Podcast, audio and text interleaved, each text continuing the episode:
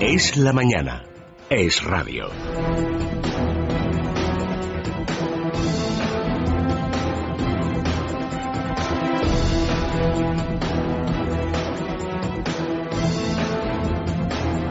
Seguimos en Es la Mañana de Federico y pasamos a contarles cómo se presenta la previsión del tiempo para este viernes. Va a haber chubascos o tormentas en los Pirineos y cielos poco nubosos en el resto de la península. Las temperaturas pues en ligero ascenso en el interior y descienden moderadamente en las Islas Canarias. En el resto sin cambios. En Madrid ahora mismo estamos a unos 24 grados, todavía el sol pues no, no está en su apogeo y vamos a llegar hasta los 35. La máxima de todas las máximas en varios puntos hoy. Toledo, Granada, Córdoba, Ciudad Real y Badajoz con 37 grados, la mínima 12 grados en Vitoria y Lugo.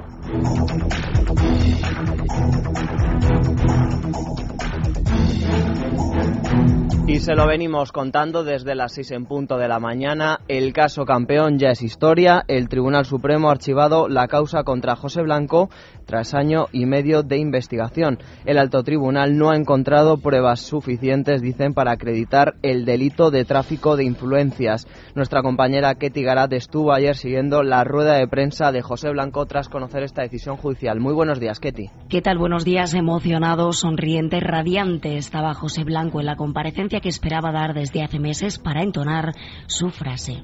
Es cierto que nada puede reparar el daño causado, pero hoy, para mí, empieza un tiempo nuevo. Menciones a su padre fallecido este año y una afirmación categórica con reflexión incluida. El infundio no debe utilizarse como arma política. Le preguntan si esto debe afectar a todos los casos. ¿Un caso concreto? El infundio político se ceñía exclusivamente al que he sufrido yo. Me refería a mí y por lo tanto lo extiendo a todo el mundo. Uno siempre saca conclusiones. Les hablaba antes de la presunción de inocencia, de ese artículo que me ha impactado mucho de Pilar Cernuda y en consecuencia pues creo que de todo hay que sacar conclusiones y esas son mis conclusiones.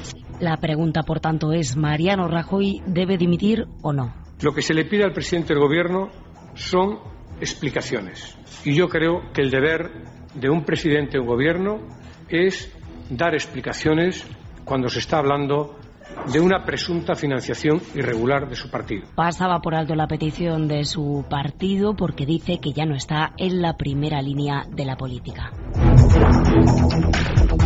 Pues la verdad es que encontramos a un José Blanco más moderado después de convertirse en el azote de la corrupción cuando era el secretario de organización del Partido Socialista, después de haber vivido en sus carnes esa imputación por un caso de corrupción, ahora se le ve la verdad es que mucho más blandito.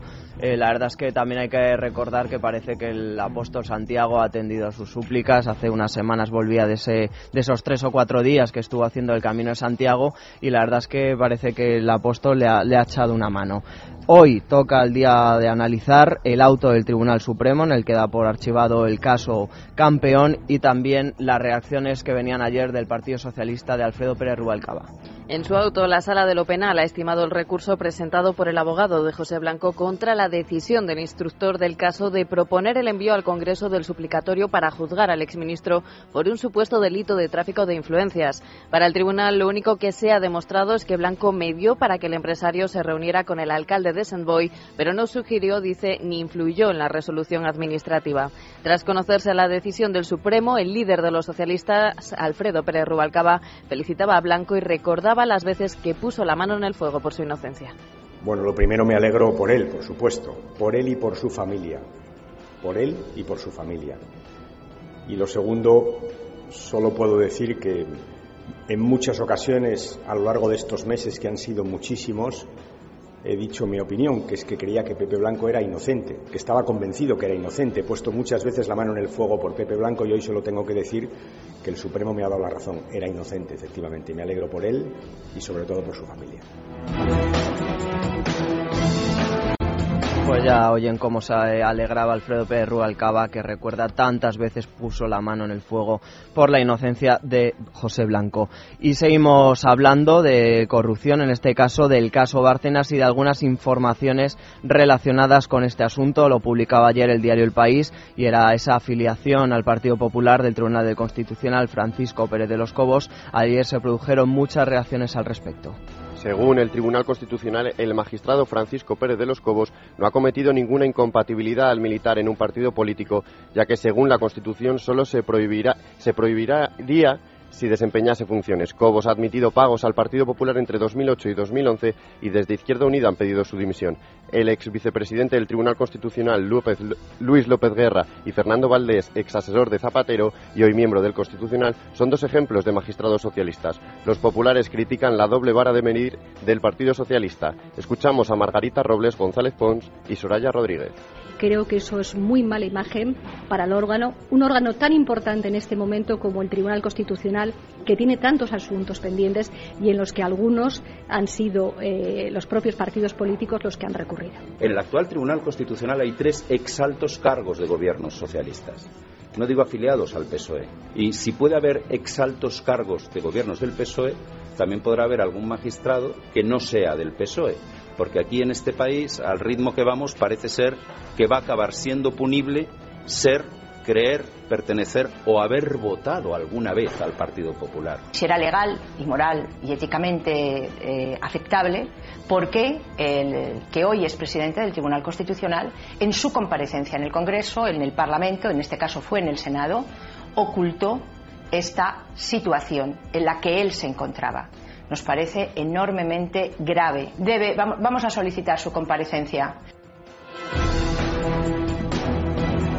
Bueno, y días después, semanas después, sigue coleando el caso de la infanta y de las fincas. Hacienda sigue dando explicaciones que no sabemos si realmente aclaran, aclaran este asunto o lo complican más. También ayer finalizaba el ya famoso viaje del rey a Marruecos. Hacienda ha reconocido que no investigó a la infanta Cristina cuando descubrió las 13 compraventas de fincas que se le atribuían. El fisco explica que si no inició una inspección fue porque ya se había aclarado que esos movimientos no correspondían a la hija del rey. El error se produjo hace seis años y, sin embargo, nunca se subsanó. La agencia tributaria justifica este hecho en que la información no se digitalizó y desmiente que existan agujeros negros en el seno de la Administración. Solo reconocen dos de los trece fallos. Los once restantes, Hacienda los atribuye a las notarías. El rey ha regresado de su viaje de cuatro días a Marruecos tras recibir las llaves de Rabat de manos de Mohamed VI. En una conversación informal con periodistas, el monarca ha reconocido sentirse bien de salud, pero aseguró que esta vez voy a mi ritmo. Ahora solo pienso en mi recuperación, dijo. Don Juan Carlos confesó haber sufrido las consecuencias de acelerar su agenda tras la última operación